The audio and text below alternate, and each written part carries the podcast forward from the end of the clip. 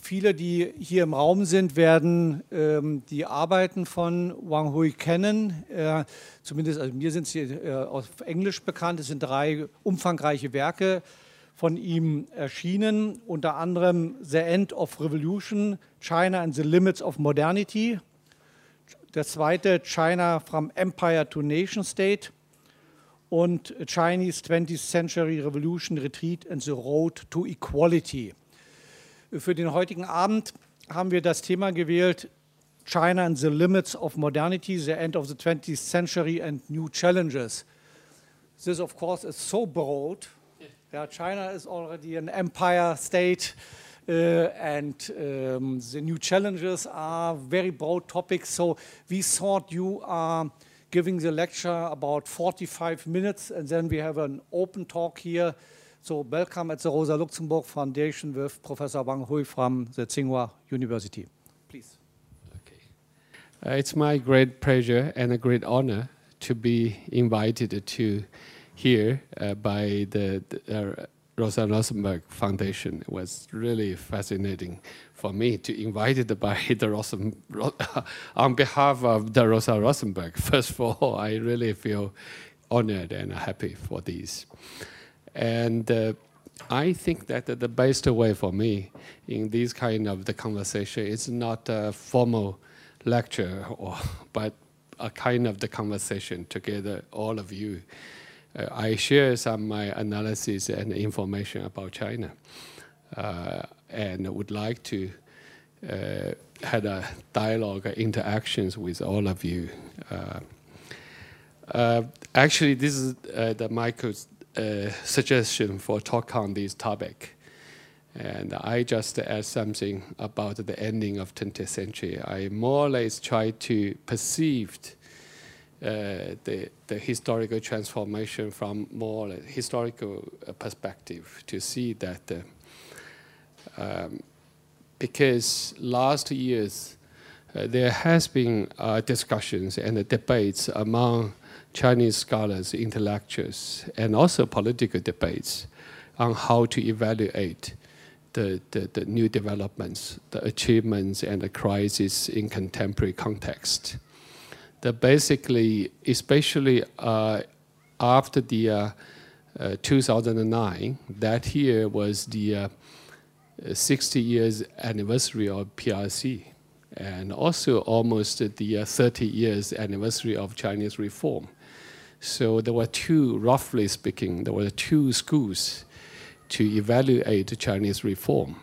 The one school was mainstream, basically mass media and the, uh, even the, the, the party's line focused on the 30 years. Basically, opening policy, reform policy, that was the main reasons for the economic achievements. But on the other people will argue for the 60 years because basically without the the uh, independence of China, without the uh, industrial uh, system, national economic system, accumulated from 1949, that was very difficult to understand the Chinese reform, the contemporary developments.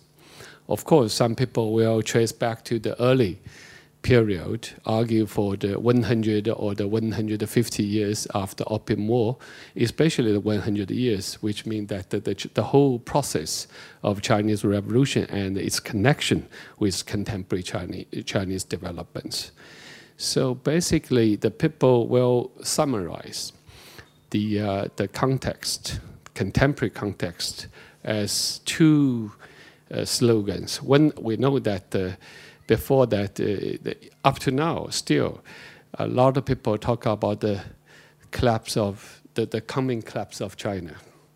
That the, after 1989, up to now, still the people talk about that. But basically, uh, again uh, and again, that was proved to be the collapse of the theory of the coming collapse of China. That was the one aspect the second was after 1989. So many people talk about the end of history, but now it's the end of the end of history, maybe. But these not necessarily only give us the optimistic, uh, uh, uh, uh, optimistic the story, but because there was certain kind of the uncertainty in the future was still the new challenges for these. How to deal with these kind of the issues? I try to study them from uh, some the points to understand the 20th century China. And uh, before I talk about the, the, end of the 20th century China, I would like to talk something on the beginning of the 20th century China, uh, especially when I came here. I think it's uh, maybe it is interesting to talk about that because how to evaluate the 20th century China is a big issue the beginning of the century, I think that the, in order to understand the 20th century China, uh, that two issues, two singularities for Chinese beginning and uh, the, the, beginning and the ending of the 20th century for China is very important.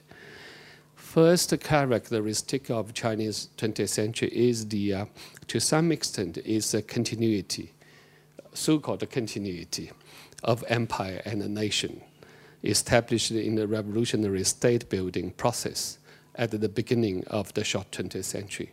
What I talk about is the, uh, the 1911 revolution. So at that time, the revolution's national movements and the disintegration of empires in the 19th, 20th century, like uh, Russian Empire, Austro-Hungarian Empire, Ottoman Empire, was more or less the, the similar, parallel process. The fate of the Qing dynasty at the first looked very similar to most of other empires. However, after all the turmoil, fragmentations, crises, and alien invasions, the vulnerable republic finally managed to keep its unity based on the former territory and the population scale of the previous empire, that the Qing dynasty. So how should we explain the continuity between the empire compound and the sovereign state is a big issue because the all others after the end of the 20th century, that the only pre-20th century empire remain its integrity with the only few exception part of the Outer Mongolia in the Qing dynasty after the 1911 revolution claim its independence still uh, remain the integrity of the country if we talk about China, if China was disintegrated in the World War I, before the World War I, or when we talk about the China, no matter its crisis or the achievements, will be very different stories. So that is a very interesting phen uh, phenomena.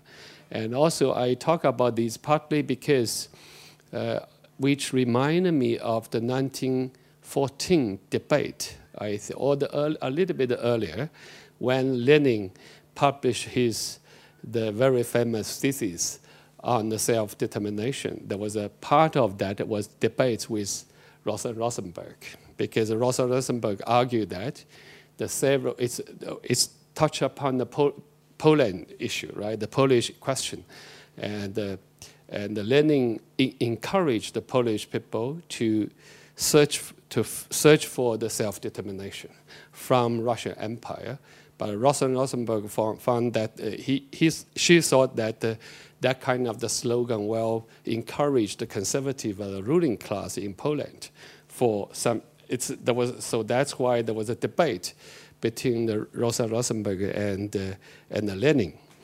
And he, her arguments was that in some several Central nations, Central European nations, they disliked to they didn't want to claim the independence from the Austro-Hungarian Empire. So that's one of the reasons her argue for that to criticize Lenin's uh, the, the arguments. Lenin's response to that was it's the whole national issue is concrete historical issue. It depends on the geopolitical situation. If those nations, small nations, uh, claimed independence from Austro-Hungarian Empire, immediately they are faced two more big empires. That was the, at that time was uh, the Russia and the Germany. So that's the uh, her uh, his arguments uh, against Rosa Luxemburg. So I, I, I talk about these partly because we know that the Chinese Revolution was followed a lot of the doctrines from Lenin, but in these, and also the theory of self-determination was very popular in the 20th century China, especially the first half of 20th century China for communists. But eventually, Chinese way that the, when we talk about the continuity issues, that from later Qing down to the Republic issues, more or less respond to the suggestions from Rosa Luxemburg rather than Lenin. So in that sense, of course, Lenin never encouraged the, uh, the, the, the, the, like uh, Mongolian or the Tibetan or the Uyghur to claim the self-determination from China. He didn't talk about that, but basically that kind of debates within the socialist camp, we can still can revisit that kind of the debates in the contemporary uh, the context to, to rethink about the, how to find a way because now we talk about the cri uh, contemporary crisis is uh, uh, the ecological crisis, social inequality, and, and ethnic clashes. And everywhere, but, and also in China, we're quite serious about what kind of the solution to find the solutions for these is uh, uh, still, uh, uh, I think, deserve to revisit that kind of de uh, debate and discussions within the left-wing revolutionaries in the early 20th century to think about the contemporary. That's what I want to talk about that because when we talk about China, it is inevitable to talk about that the, the, the fate it's of its beginning. It's 19, uh, I think that the, uh, the revolution. And, uh, and also, I think that the, the, uh, the uh, we know that the, the Eric Hobsbawm's book, the, uh, the, the talking about 20th century as a short 20th century, is the, the age of the extremes. Basically, her, uh, his periodization was dated back to from 1914 and uh, down to the end of the Cold War, that the uh, 1992. Uh, so it's shorter. And for his, uh, he, he terms the period as the age of extremes, which forms a contrast uh, uh, with what he calls the age of revolution, that is from 1789 to 1848, thus implying that the 20th century was filled with the violence and it didn't leave us much legacy like the French Revolution and the British Industrial Revolution did. However, it is very difficult for Chinese to think about the modern transformation without the thinking about the Chinese Revolution. So that the short 20th century, no matter how many problems and the crises happened during that process, but which means that it's almost not possible to not rethink about the 20th century uh, in order to understand of uh, the, the, contemporary China. So that is, uh, I think it's, at the same time, I think that the, the uh, a lot, uh, um, the, uh, to some extent, revolutionary period that was in, in China, I term the the short 20th century as a long revolution. Basically, it is it was from like a 1911 revolution. There was a preface uh, from the end of 19th century down to the 1911 revolution, and also ended, almost ended, the, together with the end of the Cultural Revolution to some extent. So there's a long revolution, but it's a very short uh, short 20th century, from 1911 down to the end of the 70s. There was a ending episode, long ending episode that we called the 1980s. 1980s is a long ending episode, but the beginning of the new century already. So a little bit earlier than the ending of the Cold War, and uh, especially the collapse of China and the Eastern European bloc. So that is the, uh, the my uh, basic uh, the arguments about the beginning of the 20th century. What's the meaning of the beginning of 20th century for China? Now I think there was a second characteristic or the singularity for the China's 20th century that was also defined by a kind of the so-called continuity of the revolution and the post-revolution at the end of the short 20th century the, the, the ending of the Cold War we, we thought that the Soviet Union, Eastern European socialist states disintegrated one and after. We know that, of course, it was a long process. But in 1989, that process started from Tiananmen Square. That the incident of June 4th and triggered a series of the, the incidents, events that the, uh, uh, uh, down to the end of the whole socialist camp. But why after the ending of the age of extremes, so-called, I use that the, the uh, Hobsbawm term, China not only keeps the integrity of the political structure, population composition, and the size of the state, but also has accomplished to some extent that the, the, uh, the market-oriented transformation. On the basis of the old state structure, that is socialist state structure, was basically that's why a lot of people ask about the uh, so-called paradox on the one hand, there was a huge radical transformation in the social economic situation. But on the other hand, the political structure remained unchanged. Communists still in power, and the political system not like Russia and other Eastern European countries. Uh, transformed completely. So this is the, the, the, the people used to ask about that question. So how do we interpret the relations between the market economy and, the so-called socialist state in China's context, as well as the context of the whole world. How do we explain the contradictions in China, achievements and the contradictions and the crisis of China? That I think it's a big issue. And that also because after the 1989, that a lot of the Chinese intellectuals involved in the debates so not only the outsiders, but also insiders feel frustrated about this situation. The last decade, when the uh, uh, uh, suddenly the uh, from outside mainly at the beginning was like a lot of the international uh, organization claim that China has become the second economy and will surpass um, American become to become a first economy in the next decades. The, first reaction to that was unbelievable. Nobody believed that was the, the, the, the, the, real. Not only outside, maybe inside, more feel suspicious on, on that result.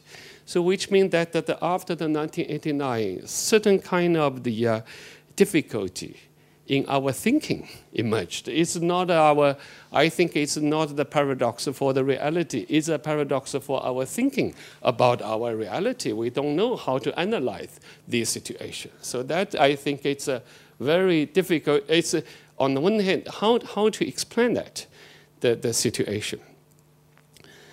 I think that the, the uh, um, so in the debates about the Chinese reform, uh, many sc scholars emphasize the stability of China's development. I think that there will have no been, not been any major crisis. Uh, uh, the people used to, to, to do the comparison between China and the, the Russia that was thought as a more radical and a gradual approach. But these are not really uh, uh, accurate because 1989 is a big crisis. And a series of crises happened that in the reform and opening era, the largest crisis in China encountered uh, came in 1989. While China withstood these large crises, traces of its consequences still can be found today in many areas. That crisis was at the same time part of the global crisis but not uh, economic, but a political one. It's, it was an economic one. We know that uh, there was a, is a price system reform and triggered inflation and uh, panic purchase and so on and so forth. But basically, the core of that crisis was very political.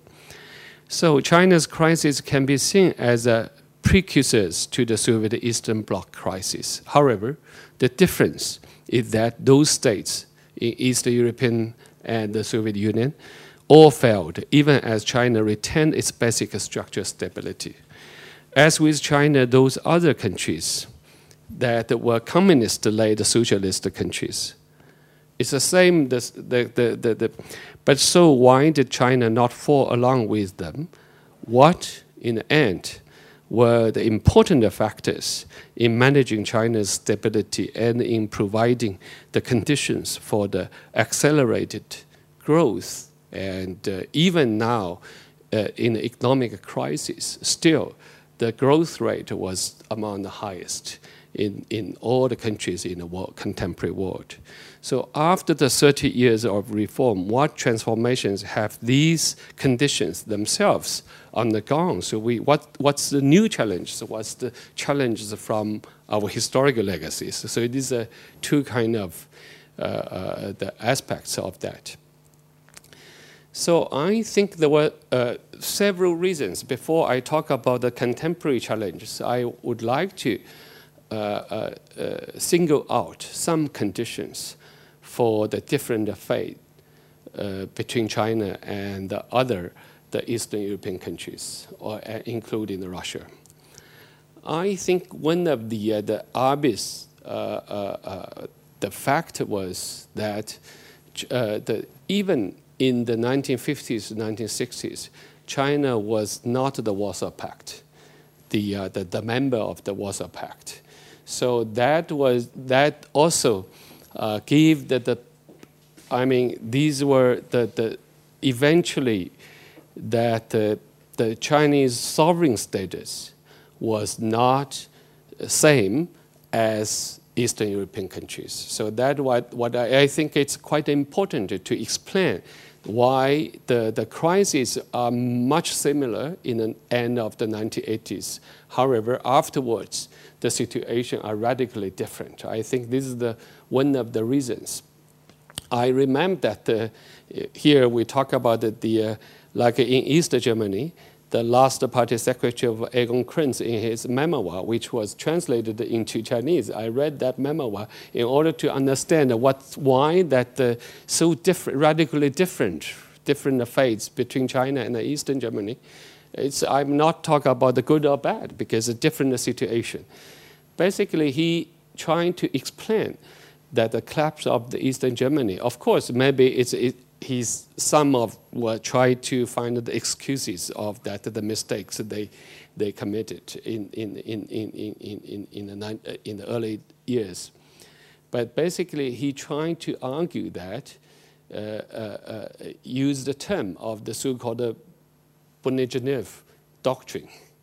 That was the uh, uh, incomplete sovereignty, basically he said that the, when he was in the negotiation with the Western uh, leaders, they found that the Western leaders know all the secrets from Eastern sides because the Moscow already informed them all, but they don't know, which means that the, the he, he, he tried to argue that the collapse of the, the Eastern Bloc countries, partly because of the sovereign state, was, was really depends on the Moscow. But he also argued that in the Cold War time, both sides, East and West, are all in the incomplete sovereignty. Only America and the Soviet Union enjoy that full sovereignty. Basically, his arguments, I don't know whether or not it's accurate, but all the excuse and so on and so forth, I don't know. But basically, if you started from there to consider the situation in China, that was radically different because we know that the China in the whole 20th century, China had a great support from the Soviet Union, the early revolutionary periods. And also after the establishment of the PRC, in the five, first five years plan was heavily supported by the Soviet Union. After the Korean, especially during the Korean War, the industrialization without the Soviet support is not possible in the early years uh, of the uh, of the uh, the, the PRC. However, after the uh, mid 1950s, the, the second five plan, already China searched for much more independent path from the Soviet Union. That was, internationally speaking, like in 1955, that the Bandung Conference, they talk about the third world countries, and they try to argue that China was part of the third world. Not only the, the, the East, uh, the, the side, nor the, the, of course, obviously not the West side, by trying to find a certain kind of position in the whole global politics. So that's why from mid 1950s that China involved in the third world countries' politics, very, which was to some extent later, of course, it, by the by after the 1956 the uh, 20th, century, uh, 20th Congress, 20th Congress of the Soviet Communist Party, later gradually the debates between Chinese Communist Party and the Soviet Union, and after the, the, beginning of the 1960s, that became a public debate. So that made China detached from the whole socialist camp, uh, uh, the, the camp, camp, made its sovereign uh, sovereignty status much more independent than any other Eastern European countries. I think this is a very important. Of course, that's uh, also serve, uh, the difficulties in that the, from the end of the 1950s to the early 60s. You know, after the end of the 1960s, the border war between China and the Soviet Union erupted. So a lot of the series, that's during the Cultural Revolution, was the uh, uh, very most difficult time for China. But anyway, in the whole difficult zigzag process, Chinese sovereign status was very different. And China trying to especially under the leadership of Mao, he claimed that uh, we are search for the socialist part independently, which was, I think, without that long process, it's very difficult to explain that the, uh, the, fate of, uh, fate of the, uh, the, the, the post 1989. I think this is quite important. And also, the, uh, uh, from the mid 1950s down to the, the, the 70s, China involving those third world uh, the politics, that I think is very important because no matter different evaluations, good or bad, but serve to the, the long ending process of the Cold War, that the, the bipolar structure of that gradually disintegrated because of the third part intervene into the global politics. I think this is uh, uh, one of the, uh, uh the, the, uh, the, aspects uh, of, of China. So in that sense, the, you know, that the, the, in the, in the 19, early 1960s, Mao raised the slogans for the so-called the, the autonomy and independence for develop its economy and the political path. And that, that, that slogan had huge influence, and impact on a lot of the theories thinking in the third world countries, like uh, the linking issue or the, the dependency theory issues, were really linked to that uh, kind of the theory of the, uh, the three world theory. So these, I think it's uh, still had uh, some impact on the uh, contemporary global context in the, of course, in the different the, the, the, conditions and the context. And that also served as a, because it, when the, in the 1980s, after the 1990s, a lot of the economists and, uh, and the mass media comment, uh, commentators believed that there was a so-called the, the, the Eastern Asian model of the, the, the, all the new uh, Confucianist model of development. They try to uh, think about the Japan, South Korea, China, uh, mainland China, Taiwan, together with Southeast Asia, were more or less the Confucianist models. However, from long, long-term uh, uh, uh, backgrounds, maybe there were to, to think about the historical backgrounds is important. But on the other hand, if you look the different performance and the political geopolitical situation in the 20th century, China's path for its development is very different from uh, uh, Japan, South Korea, and uh, Taiwan.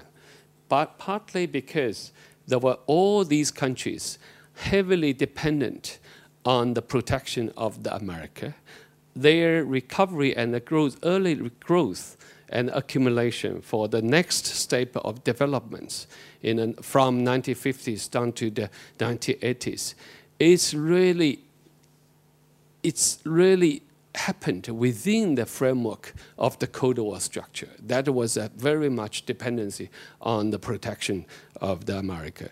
But, but China was very different because at that time China was in a double sides. On the one hand, it had a conflict with Soviet Union, but on the other hand, in the, from Korea to, to, the Vietnam, had a wars with Soviet uh, with America. Was so in that sense, Chinese uh, economic developments was much more independent. That also showed that the, the uh, even uh, in the 90, for example, in the 19 1997 to 1998, the financial, uh, Asian financial crisis happened. A lot of people predicted that by the standard of the World Bank, IMF, Chinese financial system was much uh, behind uh, uh, compared to the, uh, to the Southeast Asian countries, South Korean issue. But eventually it was China's system uh, to some extent survived from that uh, financial crisis, partly because of these the, the early uh, the uh, political economic structure, which, which was much still uh, uh, to, much more sovereign to some extent at that time. Of course, now it's it's fundamentally transformed, but at that time was still. But in that sense, it's not possible not think about the uh, early legacy, to think about the later developments in China. It's not only, of course, the, uh, the, the, the Deng Xiaoping's reform, uh, the, a lot of policy is very important. But however, without the, uh, uh, the, the thinking about the, the 20th century China, it's very difficult to understand why China paved the way like these are so different from others. So these are the first the, the uh, important issues. And uh, uh, the, the, second is that the political, from political sides, I think it's also important. We know that uh, the, in, a, in a Mao's time, or the, after the Cultural Revolution, one of the, slow, uh, one of the issues were raised and criticized by the mainstream thinkers and the political leaders about the so-called political lines, the struggle within the party, the different lines. Because without the protection of the certain kind of the democratization mechanism within the party, there were a lot of tragedies happened from since the 1950s down to the 1980s. I don't know whether or not it's still maybe ongoing, that you need a certain kind of the democratic uh, uh, uh mechanism for that. However, the political line struggle was not completely negative because without the political line struggles, it's almost not possible, no mechanism for the self-correction uh, uh, mechanism in Chinese case. So you find that the Great Leap Forward or the Cultural Revolution and so on and so forth, every time the self-correction uh, happened from within the political parties. So the line struggles, to some extent, was important, serve as a certain kind of mechanism for the self-correction. And of course, that, that, that's a complicated political story. I don't want to talk too much on that. But one of the issues, I think it's very important, from 1950s down to the 1970s, before the uh, uh, so-called formal beginning of the reform, still a lot of the theoretical debates within the Communist Party was very important.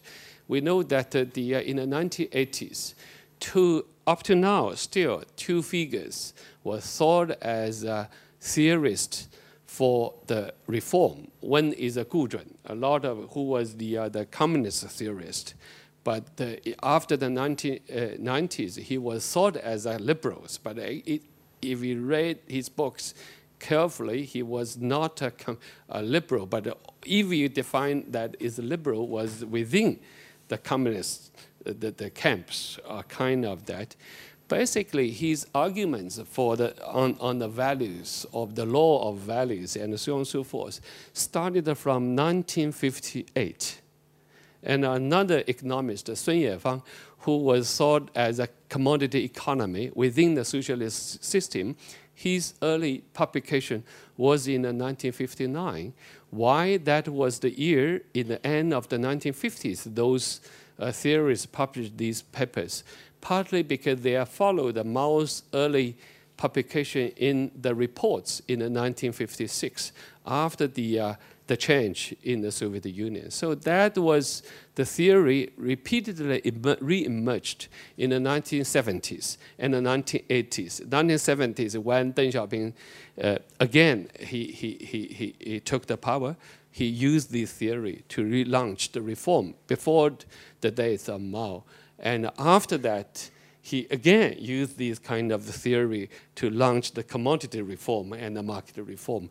So the whole market reform, the early stage, so-called the socialist market reform, was not directly came from the Western theory, but really dated back to the end of the 1950s, which was a certain kind of the transformations within the socialist movement in the 20th century. So they, these are uh, the stories forgotten by most of the people, including uh, the, the, Chinese uh, uh scholars and intellectuals. So that I think it's a, a certain kind of, uh, uh, that was the one aspect. Another, the theoretical debates at the line struggles and what's the role of that for the Chinese, the, the change, I, I think is still important. the second one is that uh, political issues is the role of Cultural Revolution.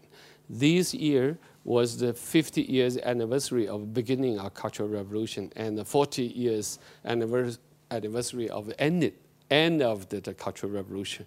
In China, you had also, if you, if you read the websites, you find two lines. Some people for the 50 years anniversary of the uh, Cultural Revolution. Some people for the end of the uh, 40, uh, 40, years anniversary of the end of the Cultural Revolution. Basically, that shows that uh, some people try to, those people who are talk about the at the beginning, the, the 50th anniversary of the beginning of the Cultural Revolution, they saw some ideas like uh, the, uh, the social differentiation, uh, the corruption, especially the, the, the, the, the conflicts between the, uh, the bureaucracy and the people, and so on and so forth, that all serve as reasons for the beginning of the Cultural Revolution. That's why some people still try to use some reasons for the beginning of Cultural Revolution to criticize the political reality. And some people will celebrate the end of the, uh, the, the, the, 40 years anniversary of the end of the Cultural Revolution, basically they treat, treat the, the, the, the Cultural Revolution as a pure uh, tragedy for, in, in our history. So it's, I have no time to, to, to do the historical analysis here about the Cultural Revolution, the reasons and the, uh, the, the, the long process. But I try to argue that the certain kind of the maybe it's planned or the un, unconscious sequence because you know uh, you, you don't know what kind of the sequence of the uh, the, the events. Uh, maybe it's tragic but the events the some consequence or the sequence were not that negative. The first all without the cultural revolution is no beginning of the chinese reform because in the different ways the first of all, the Deng Xiaoping launched the, uh, the, the, reform on behalf of the so-called total negation of Cultural Revolution, which means that the negation of the Cultural Revolution served as the beginning of the Chinese reform. So in, the, in that sense, the reform uh, uh, happened in this way was parallel for the political campaign against the Cultural Revolution, was that the, the, the parallel if you compare the Deng Xiaoping, his own performance in the mid 1970s and the end of the 70s, he twice uh, took the power, right? In the mid, Mao reappointed him uh, to, as a vice pre, uh, prime, uh, premier and in charge of the economic uh, the, uh, affairs. That basically, in the mid 1970s, mid 1970s, his basic idea was he thought that the, the basic slogan so, was against the so-called anarchism, disorder, means that they, they, he need, needed a kind of the order. So uh, in that sense, he, he was criticized the later performance of the Cultural Revolution, trying to resume to the 1950s, early 60s, a kind of the command economy, the model. However, by the end of the 1970s, he already think that the need negation of the Cultural Revolution paved the way towards the commodity socialist reform or kind of the socialist market reform. So he found that the kind of the change within the 1970s, 80s already had the, that happened linked to that uh uh, uh, years. But in any case, I think especially the early policies that there was a, we know that in the early years of the Chinese reform, there were a lot of the conflicts within the Communist Party, up its, its, especially leadership. There were a lot of the clashes. However, the whole social, social society much more positive to the reform policy, which means that welcome, uh, celebrate these kind of the reform policy. So basically, which also shows that the early the, the, early uh, years, the reform policy was very much responsive to the demands of the social different social stratas, especially from the lower social stratas. We know that the, the Chinese reform started from rural areas. So that was when those different ranks of the cadres retook their posts, including Deng Xiaoping. He came back from Jiangxi to, to Beijing, he know what happened in the lower social strata, the, the situations. That's why the early policy was much responsive to the social demands. So in that sense, after the Cultural Revolution, the whole bureaucracy was much looser.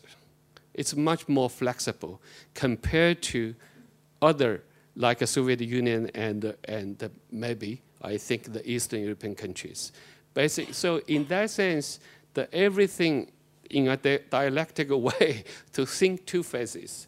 Maybe it's a tragedy, but on the other hand, the certain kind of the sequence of that was served to the not necessarily all the negative. We need to think about these kind of the situation.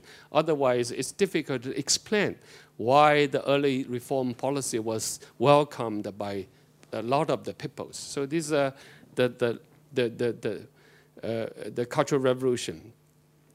So, and also I mentioned that we know that uh, a lot of people use that term, uh, the uh, filling the stones to cross the river, that very famous slogan raised by Deng Xiaoping. It was to some extent, uh, uh, it, it, it's, it's true that the no president uh, the, the, the, the, models. Everything you need depends on the experiments and the practice. But it's not necessarily mean that the whole Chinese, early Chinese reform, without the theoretical thinking. I mentioned that the early uh, discussion by the Gu Zhun and the Sun Yefang, together with their counterparts, were huge theoretical debates about the socialism and its reform. So that was their theoretical backgrounds. So even so, that's why also remind us of the theory of practice. The from practice to practice is a theory of practice. It's not only non-theory. I mean, still the certain kind of the theory there, but together with the experiments. So it's not filling stones to cross the river because now we are in a crisis, as I uh, say that the, uh, the certain kind of uncertainty. Because if only you, you depends on your feeling, the stones to cross the river, if you don't know where is the bank, then you don't know where, what will happen the next step. So, which means that the certain kind of the theoretical discussion and the debates, of course, here historic discussions are very important. It's not only the, the fillings stone to the cross river. So even in China, the, the, the, some people will use this slogan to defend everything, say we, we, we have no, uh, you, you shouldn't do the theoretical discussions and analysis, we only do the uh, experiments. But without the bank, where is the, the, the, the, coast, where is the bank, where is the direction, then the feeling stones were useless and uh, made us in a danger situa dangerous situation. I think that So that's why I think it's very important, the theoretical debates. Of course, after the, uh, the, uh, in the, in the, from the 1980s, 90s down to now, the situation fundamentally changed because early discussions only happened, mainly happened within the Communist Party. But after the 1980s, 90s, up to now, a lot of discussions in the social media, public space, and so on and so forth. I served as the editor of Dushu magazine for almost more than 11 years. So at that time, like uh, agricultural crisis, the Medicare system, the collapse of the social security system, and so on and so forth, these kind of the debates and discussions happened at the beginning was within the circles of intellectuals and later spread over to the mass media, eventually had the impact of the pol policy making process.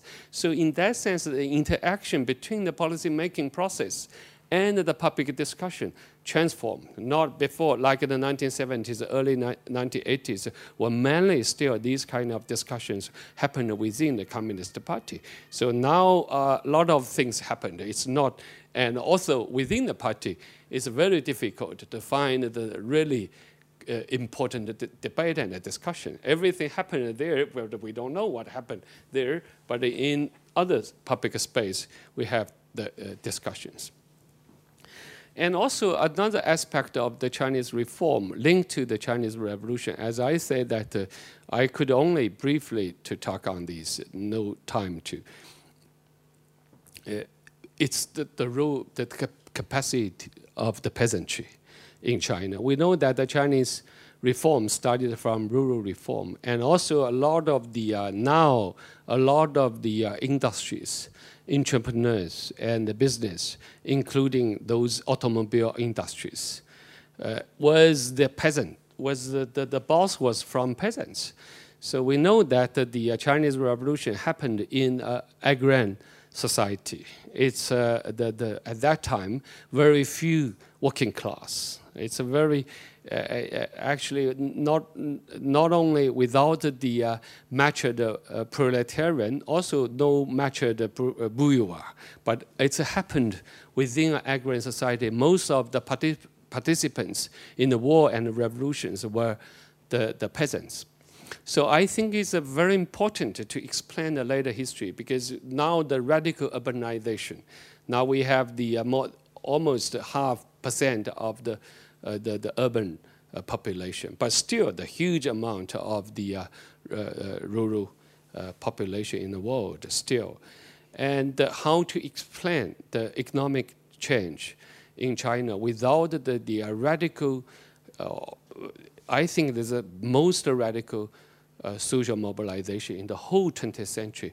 Without that, it's almost not possible to imagine the later developments. If you look at, for example, in the 1920s, Lu Xun, the famous Chinese writer, wrote, we know that the very famous short story, A.Q is A.Q. was the, the basic image of Chinese peasants. But look at what happened later, the peasants' role in the whole Chinese revolution and the whole Chinese reform. It's almost, it's very difficult to imagine how radical, profound the transformation in the whole 20th century literacy, education, and the social mobilization. That was, I think, these are very important issues, social structure transformations, family, marriage, and the whole, uh, the geographical changes what happened in the whole 20th century. That was the uh, radical it's a rupture. I, when I talk about the so-called continuity, I use that so-called because even in under the appearance of the continuity was the radical, profound ruptures. That was, of course, deserve our analysis. Some were very positive, some were quite uh, in the crisis because uh, basically social structure transformed how uh, we, we talk about the rural crisis in contemporary China, whether or not we can have a real rural construction, uh, construction campaign was still very difficult to imagine. But anyway, this was very important aspect of the Chinese reform. And by the end of these, uh, the, the, the 1990s, uh, the so-called Sannong uh, crisis, we already had a, became a big issue. So this, uh, uh, I mentioned this. And another uh, aspect of that, we also need to think about the role of the state. So how to understand the, the Chinese state. Of course, the, the people used to use that term of the party state to describe those former socialist countries, right? This is a party state. And, uh, and uh, this, one of the in interesting phenomena was that uh, the, uh, the, uh, like uh, Giovanni Arrighi and some other people, they thought that they, they tried to do some comparison because in the 1980s, when the Chinese reform began, the, the state made, made the plan for the Chinese reform, which basically welcomed by almost all the social stratas. So uh, even when Deng Xiaoping slogan, we can think about that slogan. He said that, that we need to allow the uh, some people to become richer, rich, the first.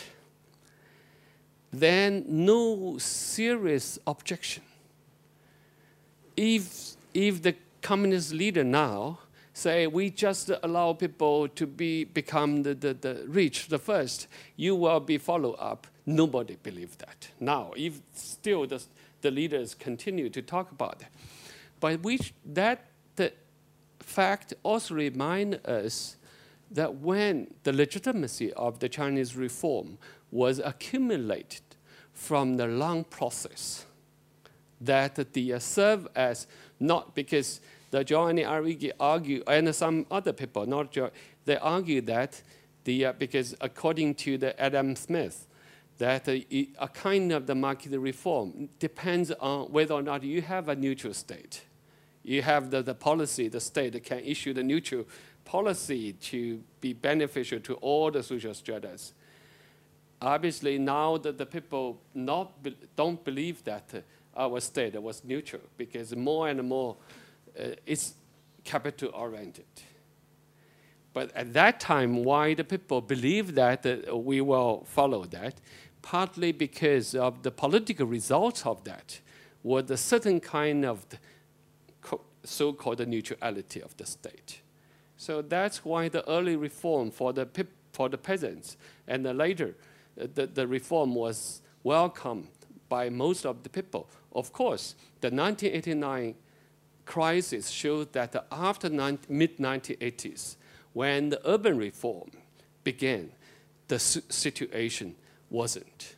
So that was mean that the, the whole social economic policy not neutral at all. A lot of people suffered from that. The, the, even uh, only five years, four years, a lot of uh, uh, dissatisfaction with the, uh, the, the, governmental policies already in the, the 1989. So we showed that the, the, rule of the state was also uh, the, uh, uh, uh transformed. I, I, I talk about these partly because we, from political level, I want to think about the uh, what's the the crisis, the political in in the level of the in contemporary context. I use the term, uh, it's a term to label that long process, a political transformation in China, that from what I call the, from the, uh, uh, the party state to the state party. I mean, the state party means that the, the state, that the party, though still we know that the, the Chinese Communist Party, the scale of the, uh, the Chinese Communist Party maybe was, uh, is uh, up to now the, the, the, the biggest political organization in human history because the membership, the numbers of the members of the Communist Party almost is almost equal to the whole population of Germany. So in the human history, I don't think oh, we, we, maybe church is exception. The political organization was is the only one that uh, so that's why a lot of the, the commentators in the West, also in China, they will criticize China, Chinese Communist Party expansion to, uh, to the whole state structures. But from my observation, I think that uh, it was not, it, it looks like the expansion of the state, uh, the party. But on the other hand, if you look at the function of political parties or the political party in China, was more or less is has become fully become almost the organ of the state. It's not no more a political organization in the sense of the 19th, 20th century as a political organization. It's, a, it's a very difficult to clearly define the val political values, political orientations, and the political mobilization capacity was weak. It's still, it's based on the, the, the, the structure of the state. So a lot of things were still, for example, the, the anti, uh, it's a, it's a anti-corruption campaign was mainly based on the, uh, the, the, Communist Party's department of uh, the, these kind of the uh, uh, Central Committee of Discipline. But that served as a kind of the legal system, not formally, but certain kind of that was mainly not a political campaign, but, but served to certain kind of the state functions. So in that sense, I use the term of Uh, uh, uh, this long process as a so-called statification of political party. And I think that now the crisis, political crisis, is that in many ways, in different countries, in a different social format and the political format, political party or the political parties is transformed into a state apparatus, especially like in a new liberal high tide, that the centralization of political parties were, were, were the phenomenon in many countries, but in the different ways. So we need to think about these kind of the where is where who is the political role player in the contemporary context. Is so in that sense we can define that the uh, even even in the process of the radical uh, uh, expansion of the party's scale, still we can think about the, uh, the uh, new age of the post-party politics. Because it's not uh, the traditional political parties, not, but, but certain kind of the integration into the framework of the state. It serves a lot of the, uh, the functions of state. That was, I think it's very important. I remember that the uh, several months ago in Hong Kong, uh, there was a conference organized by New York Review uh, of Books. Uh, some American uh, the scholars uh, in the field of China studies, they argue that now the current leaders already accumulated a lot of the, the powers, even bigger than Mao but actually they don't they, they forget about the situation that Mao needn't that kind of administrative power directly. They still can use the political power to launch the political campaign and to change. So basically the mechanism and the function, structure function, let's say, changed the transformed. We need to think about this, and that also serve as the uh, for the political because still the the power structure in the state structure was still heavily depends on the party. So, but if the party transformed, how to think about the where is the what is the political, where is the field of the for the political is a big issue. I think this is a, uh, what I uh, I think it's a, a big transformation. And that's why we know that the last years in the anti-corruption uh, uh campaign, so many high-rank officials were, were accused top leaders. Uh, there's so many, both in the Communist Party and the military leaders. Were, which means that the, the, penetration of capital, different of capital forces, penetrated into the state structures and into the, the, the stru uh, party structures. It's caused a political crisis. So in order to understand the, the contemporary political crisis, we also need to understand the political transformation. In what sense that the political party transformed. Even that the people argue that the so-called when in the beginning I mentioned that the paradox. On the one hand, China is a is a is a is a market economy market economy, though the uh, EU still not recognized the status of market economy of China. So on the other hand, it was still the, the, the, the, the socialist state. In what sense, uh, the, what kind of the transformation happened within the whole stable framework. So it's a, fun, it's a, it's a huge transformations. I think I already a lot of time. Maybe I end with the, the, the, uh, the, the, the one or two minutes for, for, for, for, for these. Uh, of course, now the China, it's not only this, but also following uh, uh, the, the one step was China integrated into the global economy and became the, uh, the, the, the member of the WTO and involving this whole global process. At the same time, the, uh, the, the China also search for its own markets and resources.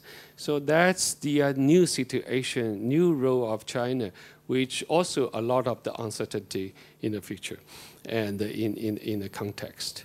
So that also showed that on the one hand, people talk about the, uh, the rise of China and so on and so forth, or coming collapse of China, the people different opinions about that.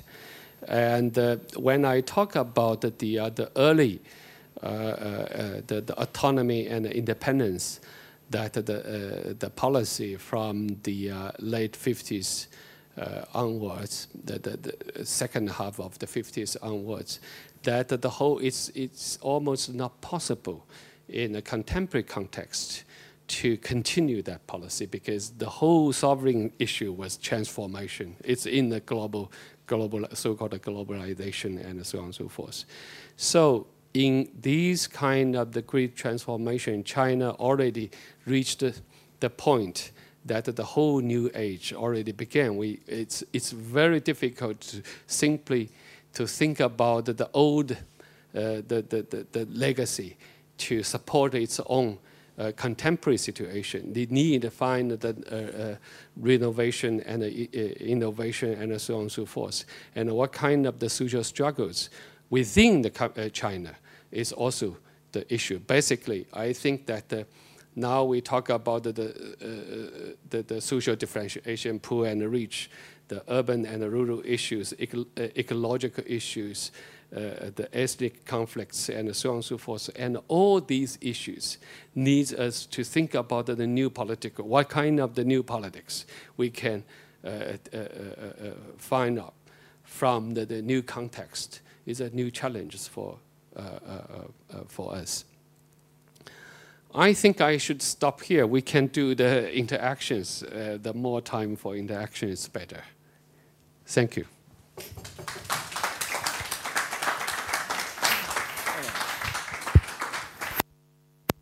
Very much. I think we should um, um, concentrate the discussion on two topics and maybe them.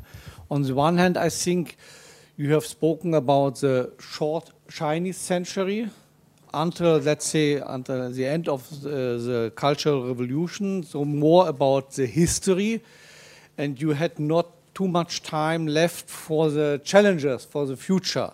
So I would propose, let's start first with more of the history until let's say, the reform area, and then we should concentrate, of course, on the challenges for the 20, China and the 21st century, because there is a lot which is quite close to us when you spoke about the um, problem of um, uh, statization of parties. We have almost the same in a different way, but never in a different formal system, but there are a lot of common problems. So let's start uh, with problems of history and your vision of the Chinese history in the 20th, 20th century.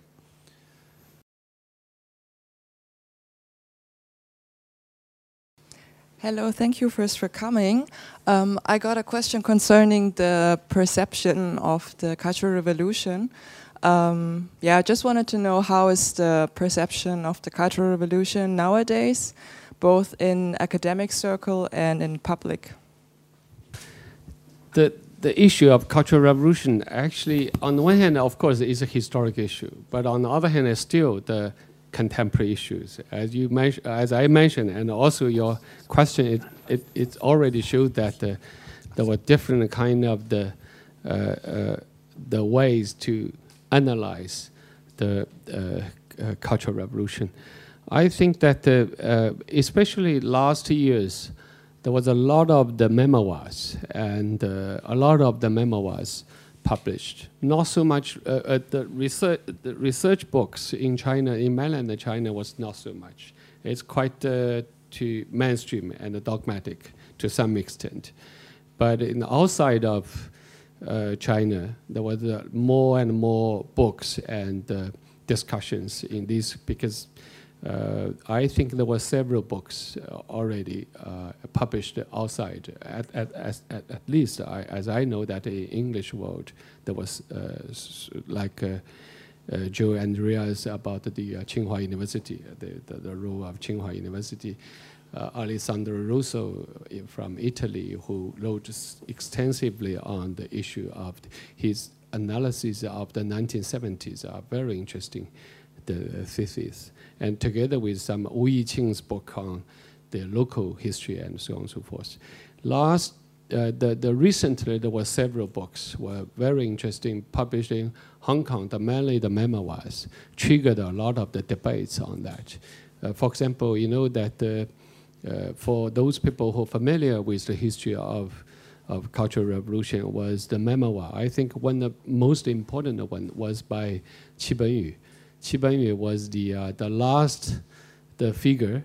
Uh, uh, he passed away only a couple of months ago, several months ago.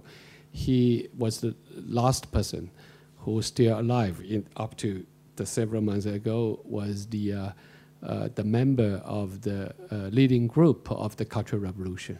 He, his memo, he, he worked with as a certain kind of secretary or the assistant to Mao for 18 years from 1950, so that he reviewed a lot of the stories.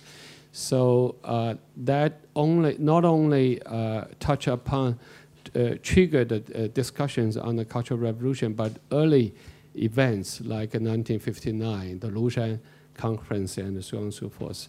So these are still a lot of the historical uh, uh, stories need to be more documents reviewed and memoirs, different kind of discussions. But basically, uh, because the last years, a lot of from the, uh, the more or less is a mainstream, were worried about the, uh, uh let's say, the, the repetition of Cultural Revolution in China. Because they said the whole slogan, all the slogans during the Cultural Revolution was very dangerous for the con contemporary context. A lot of people worried about that. For example, the uh, uh, it's you know one of the slogans was uh, was during the Cultural Revolution was the bourgeoisie was within the party. Uh, so if you still read these kind of the slogans, that politically speaking, it's very very they say that dangerous or the sensitive, and also the uh, the property rights issue it's also the, a lot of the big issues because the uh, private property rights were the, the most important, uh, the, the, the result of the uh, decades of reform. So if there was kind of the cultural revolution happened, of the people worried about that. But actually, the historical foundation completely transformed. It's not possible to any kind of the cultural revolution. It's not. It's uncomparable. There was something happened even some uh, stories are similar, but the basic political nature was completely different. But that's also that the people will uh, feel the necessary to rethink about the, uh, the early, uh, early histories that the 90s, especially the 1960s, not the 70s, because we know that uh, in the Cultural Revolution studies, there were different schools. Basically, the first difference was about the periodization uh, it's a one year or three year or the 10 year. So the, for those people, the shorter, which means that they try to find all the positive elements from that. Uh, the, the Communist Party had the 10 years, that's uh, the catastrophe of the whole period. So that was the periodization issue was, is also uh, it, the, the topic for the debates among, uh, among Chinese scholars and intellectuals. Um, I would like to know whether Chinese uh, uh, or the Chinese Communist Party or uh, members of the Chinese uh, uh, Communist Party do have a debate on the role China would play or should play on the world level regarding the world economy. Does China simply want to adapt to the current form of world economy we have, the capitalist world system, or should China try to change the way the world system, the current capitalist system is working? Is there any kind of debate going on in that sense in China or in the Communist Party? There were a lot of debates, but not, as I said, it's not necessarily happening within the Communist Party. So it's a lot of debates in Chinese society and interactions between different levels. So uh, the, the uh, basically the what kind of the role of China will play in the in the future, and also what kind of the the the, the orders that so-called the in the, in the global affairs and economic situations are, are the topics of the discussion. Uh, folks, uh, it's it, uh, that was a long debate from the, like uh, from the 1990s. At that time, parallel to the uh, uh, regional integration in Europe, there was an integration project in in Asia. They talk about the different formulas in the regional uh, social economic arrangements was still there. Uh, it's still ongoing debates on these kind of the issues. So there was a, a, a deep concern about the uh, chaotic situation in the global affairs. So that was uh, that that is, and also uh, quite uncertain. It's uh, also debates on the the, the uncertainty of the Chinese role in in the global the situation. So um, it's if you look at uh, and uh, for, uh, maybe I give you one example. Uh, uh, since the, uh, the the beginning of the I think the beginning of the the 21st century, there were several discussions and basically target against the Washington Consensus neoliberal agenda. at the beginning, there was a debate on the so-called Beijing Consensus uh, so-called Beijing consensus raised by the observer outside, but then moved into the intellectual discussion. Some people argue that the, uh, the Beijing consensus was used, the idea was defend Chinese the, the, the, the, the path. I, but I don't think so, because basically when the people try to argue there was such a kind of Beijing consensus, they used that the slogan against the Washington consensus. Uh, and uh, later, like uh, the, the Joseph Stiglitz came to China, he, they had a lot of the discussions on the so-called post-Washington consensus. Consensus that was also overlap with the, the Beijing consensus. And later, they talk about whether or not there was a so-called Chinese model or the Chinese ways. This also triggered a lot of debates because some people say there was no models or the no roads. I also just like to use the model, but I think that the Chinese experience, historic experience, need to be rethink in the, in the contemporary context to think about when we think about our future we also need to think about our experience to uh, uh, what kind of the uh, uh, uh, the, the implication of that experience for the future. So these kind of discussions, it's still a, a, lot of the quite active, and for even for in the last decades, I think economists were more or less, it's most of them were uh, towards the uh, neoliberal, the tendency. But now the last years, uh, including like Lin Yifu and those famous economists, they thought about the, uh, uh, is there any patterns for the non-Western countries to de develop their own way for the economic uh, the, the, transformation.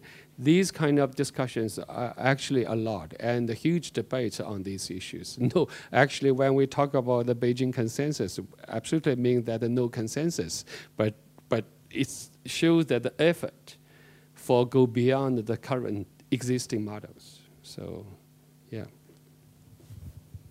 Um, thank you very much for the really interesting lecture. Uh, it was really interesting to hear that when you compare the East Asian countries' change in the 1980s And I think that's one of important aspects is that 1980s, that time, is a time for the rapid stabilization of electoral democracy in East Asia. And it's really interesting to see that you never mentioned um, democracy during whole seminar. So I wonder, you know, when you're thinking about the new political systems or aspiration um, after the long transformation, um, what kind of democratic aspirations are emer- you know, emerging, especially for the younger generation um, in the current context? That might be really interesting to hear. Thank you very much.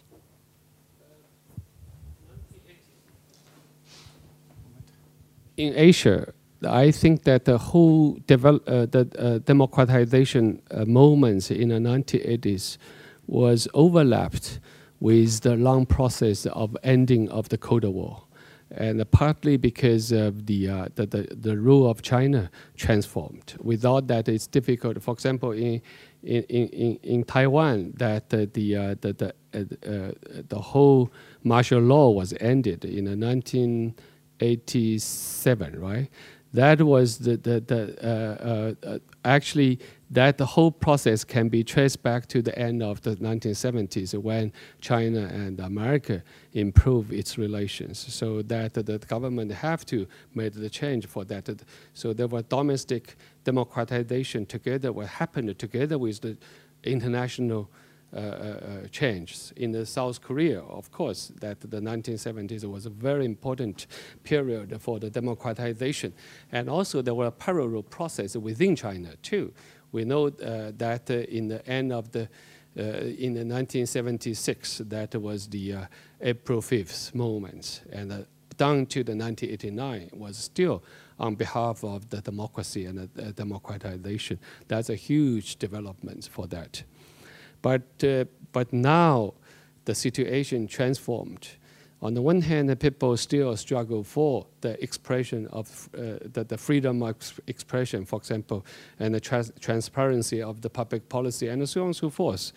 But the, the, the content, uh, connotation, implication are more or less transformed, uh, partly because with, uh, the, the, after the uh, decades uh, development, how to make the distinction between the freedom of expression and the freedom mass media as enterprises is a totally different stories. However, the, uh, the first the, the issue was took over by the second issue. So this uh, even within China is the case. So uh, which means that we need to rethink about these the, the issues.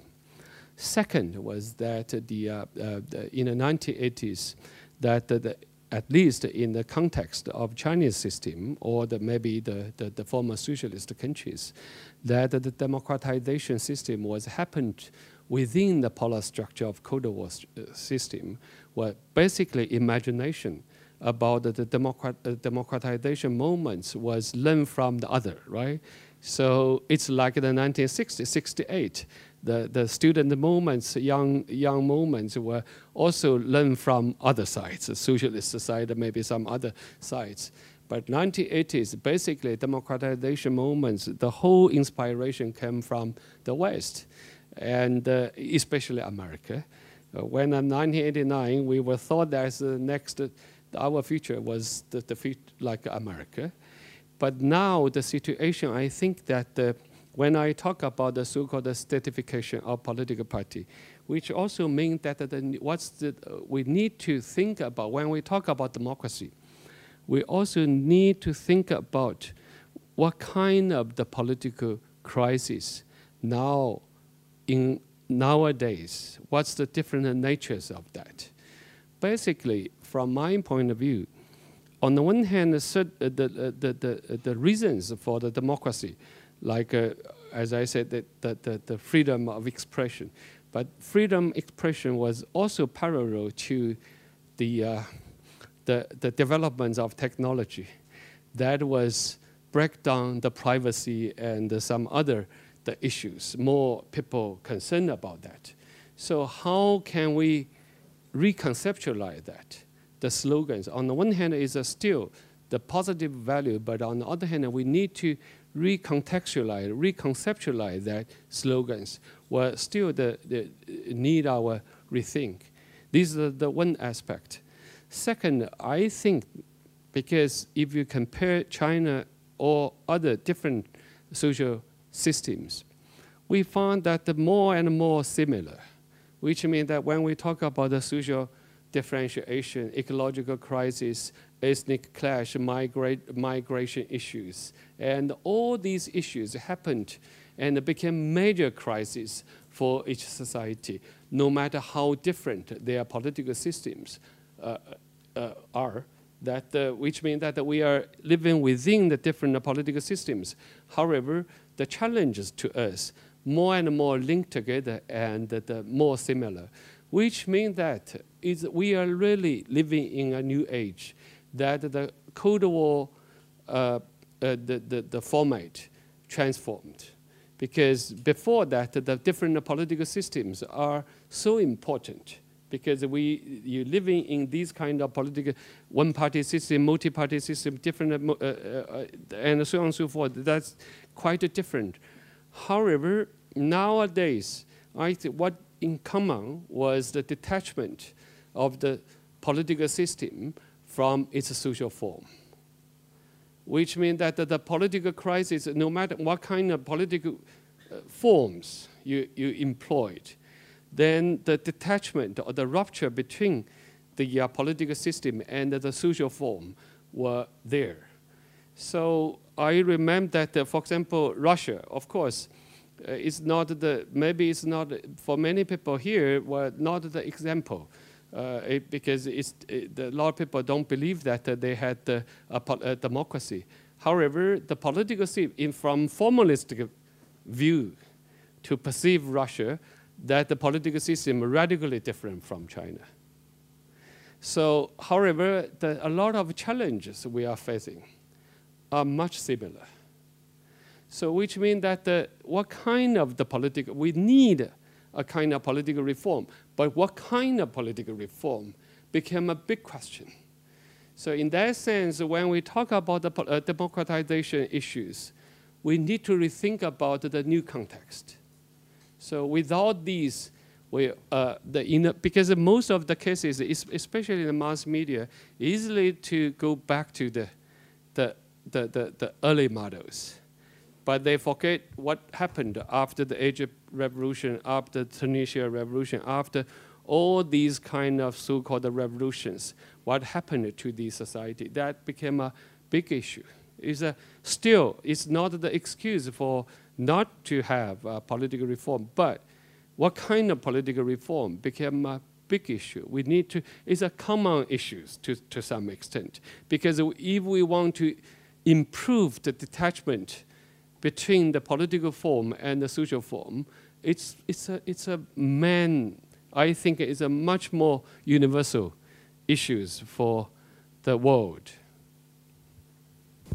I was very much impressed by you showing us the deep roots of the uh, uh, political and uh, social developments in China in the 20th century from its beginning, and also the uh, uh, um, the broad uh, Chinese independence as a as an asset for its development then and in in now at times. Uh, but uh, the independence of China, or, or, let's say the integrity of the Chinese territory, is certainly also challenged, for instance, now by the conflicts in the South China Sea. Um, China is uh, arguing mainly historically, saying that this was always our territory, and China is certainly in a very advantageous uh, position, having such a long history with written uh, proofs and, and everything, excavations. Uh, the other countries certainly also are defending their sovereignty, and maybe they are not in such a position. Now, for me, it would be interesting how you see this manner of uh, handling such a question, and uh, where you see the the, uh, the solution of it. It is a very important issue, but I'm not the specialist, of course, on the maritime uh, arrangements for this. But I would like to say something on this uh, I think that we need to think before we involving uh, the different roles of different states like China, Japan, America, or the, uh, the, the, Asian countries involving the, uh, the Philippines and so on and so forth, the, their demands, obviously based on their national interests. What I try to think about this issue in the two levels to think about, then we can analyze the different performance and the behavior uh, in uh, China or any other countries.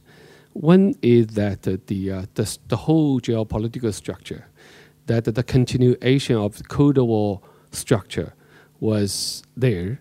Um, on the one hand, as I said, that uh, the uh, the whole regional in, uh, regional atmosphere, let's say, the whole change, for example, improve, improvement between the Taiwan Strait, between mainland China and Taiwan, or the, uh, the, the Sino-Japanese relations improved, partly because in China's transformation in the, in the, in the, in the, uh, the 70s, and a lot of the geographical changes. Nevertheless, uh, even China merged into the global so economy, but the, the one of the legacy in that region was the Cold War legacy the military, uh, military structure in the, the, whole East Asia and the Southeast Asia was still unchanged. We need to think about that. For example, uh, the Okinawa issue. The military post-war arrangements of Okinawa was the mil biggest military base in the whole region. And Afghanistan war and any kind of the military intervention was started from there. And uh, the, the Diaoyu Island, the issue was, was the sequence of that the military uh, occupation of Amer uh, American military occupation of the Okinawa and also so-called handover to Japan in the 1970s. That is a lot of the problematic. So we need, when we think about the single country's attitudes, we truly need to think about what was the, the, the legacy of the Cold War uh, the period was still there. So this is the, the, one issue, how to change the whole geopolitical situation and then can find the ways to, to think about the, the, the improve the situation. This is the one issue. Second, I think it's very important of the, we need to think about the order issue. What kind of the so-called global order? Now we are think about the, the uh, because the, basically the sovereignty and the international law and so on and so forth came over, came emerged in that region only in during the colonial time. That before that, it was certain kind of the uh, uh, uh, uh, uh the arrangements. I think that I give one of example here, so-called ambiguous example the, the Okinawa status in, from, from the uh, uh, 16th century onwards uh, for the 270, year, uh, uh, 270 years for that long, these, the, the kingdom Liuqiu, that, that's we, we call it the Okinawa, played a crucial role between China, the Qing dynasty, and, uh, China that dynasty, later Ming and the Qing dynasty, and Japan. So that the status were actually played a very important role to guarantee that two big powers in that region not confronted each other in a certain way. So we know that uh, in the uh, old systems. And in Deng Xiaoping, in the late 70s, uh, Deng Xiaoping's slogan was, first of all, uh, the the, the, we just the, the play the role of that, the ambiguous, uh, the, the game. He, he said that the, uh, the commonly we can uh, use these, the, the resources together. Uh, it's a 共同开发, develop together, and Gezhi Zhengyi suspension of the, uh, the controversy. And uh, the first sentence was like a, a gesture, said that the sovereignty is behind, it's belong to us, that each side will play that game. Each side play the game, say, the sovereignty belong to us. However, we don't talk about this. We just talk about development together and also to use the resources together and the suspension of the controversy. So that from the, uh, the, the, international law was not clear. However, if you look at the, uh, the, the centuries in that region, that kind of the system or that kind of the order works. No wars, or the uh, can be uh, more, much more peaceful up to the 19th century, when the, the, the new order were imposed over to that region. I think that uh, we think about that, uh, what kind of the solution, we need to think about these kind of issue. Some people will argue from, like China, argue from the historical perspective, and some will argue from the formalistic perspective, the, the international law perspective. What we need to rethink about what kind of the solution and the imagination of the order to think about this. Because basically, if we based on the national interests, only based on the national interests, there was no solution. The only way was the conflicts. So that I think is a two issues. One is that we need a real substantial process of did like let's say to to find the, the end of the real ending of the Cold War in that region.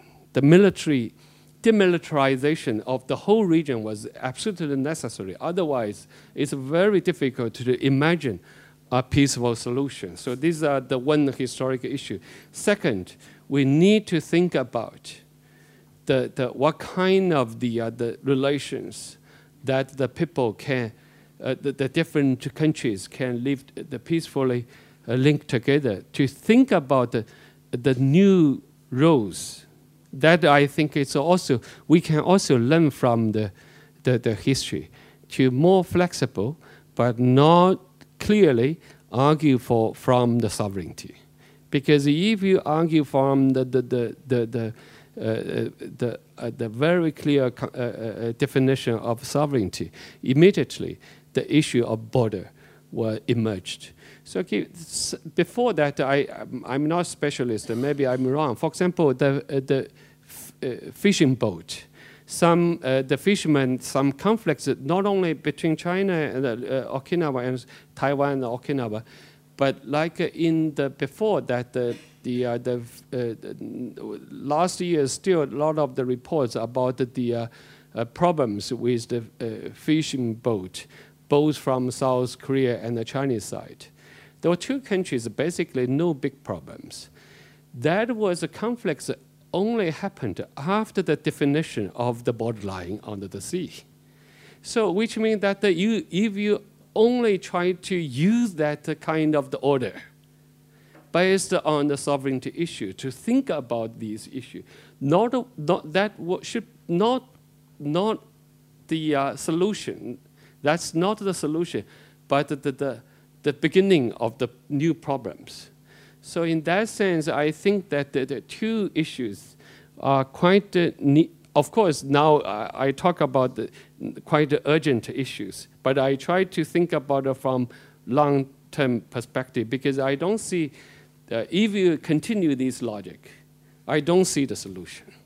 I don't see the sol uh, solution. So we need to think about the, the whole regional change, the, the, the old Cold War structure should be ended demilitarization, and to rethink about what kind of the order, so-called new order, can develop, and by learning from our history. That in our history, some period was more conflictual, some period much more peaceful. What, why? What's the reason? What's the, the logic for that? I think this is the, the way of my thinking, not the, the direct answer, but this is my thinking about this. Um, if you look into the Chinese press, for example, People's Daily, which I do every morning, uh, then uh, I observe two very interesting answers to the question: Is what is socialist in China? The first uh, is now celebrated is 95 years of the Communist Party of China. No other part of the world has this performance. Uh, this is certainly something, and it is celebrated. It is not something which is hidden. The second uh, information uh, connecting Europe and China, Alexis Tsipras is just now uh, in, uh, in China, and uh, he is signing very many investment um, treaties and so on. Well, if uh, this is not a sign that the, the weight in the world economy is changing because China, as a socialist, mm-hmm. oriented, not yet really socialist as they say mm-hmm. themselves, mm-hmm. this is hope for everybody of us. the first of all, the I think that the the new orientations, I think, is as as you already argued that it's not the static status state. It really depends on the social moment struggles, different forces there, which were prevailed, which which one were still the. I mean, uh, when we talk about the orientations, there was certain kind of the, uh, the, the uncertainties. So that's why the huge debate and the discussions on these issues were still, the, of course, a lot of the, uh, the, the people on the side of I don't know how to define that, the left wing or the right wing, but basically still in China, a lot of people try to argue that uh, we need to develop towards the kind of the socialism, but it's really, uh, that was, that is not necessarily mean that the, uh, the certain that China will develop to that direction because the now the social struggles happened in a so complicated and uh, the, the, the, let's say that the, the flexible and multiple dimension of capital was really penetrated in every corner. So how to develop the new orientation in our society, it's a, it's a serious challenge for us. I think this is the, the one uh, questions, though I think there's still a lot of people. I think that the, the most important thing in China is that the, the 20th century legacy, up to now, still the living legacy, not a dead legacy. So that I think is a very important that the issues. For even the like a Maoism is the topic of quite controversial. However, the people easily to appropriate his slogans and his teachings. That this is very different to find the similar situation in, in, in, in Eastern European countries, I think. That I, I think is uh, so that the, legacy was still the living legacy in that sense. When I talk about history, the only implication was that we can learn something, not the uh, go back to the history. That's yeah. Thank you. So thank you very much. At the end of this lecture and talk, we are at the beginning to speak about the 21st century and not to repeat all the mistakes and not to repeat uh, the models of the 20th century uh, in your book. Um, uh, Chinese 20th century, in the end, you are speaking about a vision of equality of all things. This would be a starting of a new talk because I think it was not clear by your descriptions, we are in a deep civilizational crisis with regard to relations to nature, with to security, to the problem of democracy, because what you have described about China, we have the same in Europe, we have the same in the United States. So um, that means uh, this will open a new talk, and I hope you, we will continue at the Rosa Luxemburg Foundation to discuss this. Thank you very much uh, for the evening.